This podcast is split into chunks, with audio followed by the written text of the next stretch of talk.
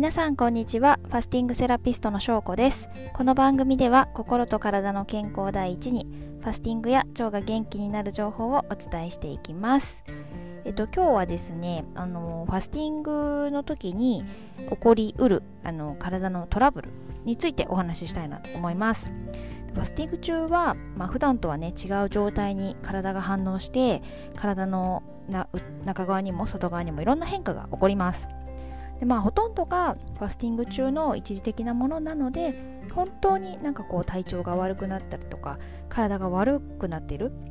わけではないので安心していただけたらなと思いますけどもその起こりうる不調の種類とか、えー、対処法をしておくと安心だと思うので今日は、えー、5つご紹介したいなと思います。まず1つ目は頭痛ですね。はいこれは以前何度もお伝えしたことがあるかもですけども普段、えー、カフェインを多くとっている人によく出る症状です。でカフェインの離脱症状で起きている頭痛がほとんどなのでまあ23日で収まっていくんじゃないかなと思いますのでちょっと収まるのを待っていただければという感じですね。まあでも、うん、人によってはもうちょっと長く残るかもしれないですけども、えー、痛み止めとかね薬飲めないので、まあ、冷えピタとかで頭を冷やして乗り越えるようにしてください。はい。で2つ目はめまいですね。めまい結構ある方いると思います。なんか、うん、立ちくらみとかもね。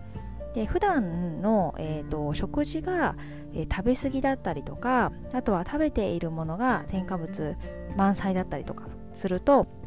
まあ、ほんと急激な変化に体が反応して、まあ、よく起こる症状っていう感じです。で初めてファスティングをする方はファスティング開始前から食生活をなるべく和食中心にしたりとか、まあ、腹八分でよく噛んで食べるとかみたいなことを意識すると予防することができます。でもしめまいが出たらまずは、え、ミネラル豊富な生成されていない天然の塩をですねひとつまみ、まあ、めていただいてあとは、えー、酵素ドリンクを足したりとかすることで症状が和らぐことが多いです。あとはですね、えーと、脂肪代謝でケトン体濃度が高くなっていることによる症状であることもあるので、えーとケトン体を筋肉で代謝させるためにウォーキングとかあとはまあ軽めのヨガとかそういったこう軽い運動を行うことでも改善するかもしれないのでお試しくださいはいあと、え次3つ目は下痢ですね。うん。えっ、と、ファスティング中は結構水っぽかったりとか、ゆるい便が出ることがあります。まあ、デトックスがね、進んでいるっていうことなので、心配しないで大丈夫ですけども、しっかりと、あの、お塩とね、あと水をとって、水分が不足しないように気をつけていただければと思います。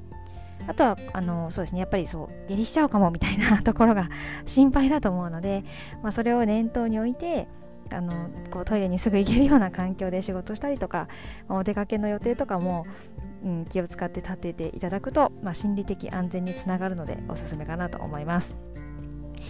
あと、えー、4つ目ですねは冷えです。冷え。はい。寒さの冷えですね。とファスティング中は摂取カロリーが少なくなるので体のこう熱生産が減ってしまって体温も下がりがちになるんですね。なので冷えを感じることが結構あります。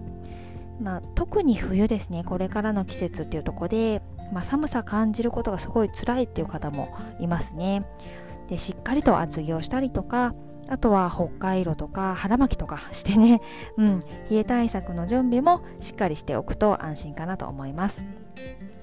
そして最後5つ目は肌荒れですね。これちょっと意外かもなんですけどもファスティングって肌がこうスベスベピカピカになることが多いんですけども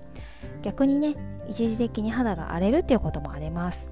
でこれは、えー、肌を通してデトックスがされている時に起こる症状なんですね。だから、えっと、アレルギーとかアトピーとか私もアトピー持ってますけども持ってる人は一時的に症状が悪化しちゃったりとかあとはもう顔にニキビ出てきちゃったりとかすることもねあります。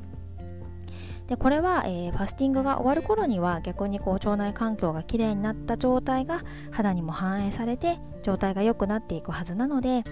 まあ、しっかりと保湿したりして様子を見ていただければと思います。でえーとまあ、あまりにもね状態ひどいとかなんか我慢できない痛みとかかゆみがあるみたいな場合はなんか他の原因があるかもしれないのでまあ気になる方はファスティング一旦中止してかかりつけの皮膚科とかに行くようにしていただくといいかなと思います。そういう感じで、まあ、ざっと5つっていうところですけどもうんとそうですね、まあ、この辺が出ても焦らずに落ち着いて対応しましょうっていうところでございます。はい。まあいろいろありますけれどもあの気にこういうことはねあるのでやっぱり初めて特にやる方はあの一人で、えっと、自分の判断でやるのって結構、うん、危なかったりとかこういうトラブルあった時にすごく焦って不安になってしまうと思うので必ずあの詳しい人と一緒にやれると安心かなと思います。で私も、えーと、本当に無料のですね Facebook グループを使ったファスティングのこうオンラインサロンみたいなものをやってますのでファスティング興味ある方はぜひあのお声かけいただければと思います。はいということで、えー、今日も最後まで聞いていただいてありがとうございました。また次回も聞いてもらえたら嬉しいです。ではでは失礼します。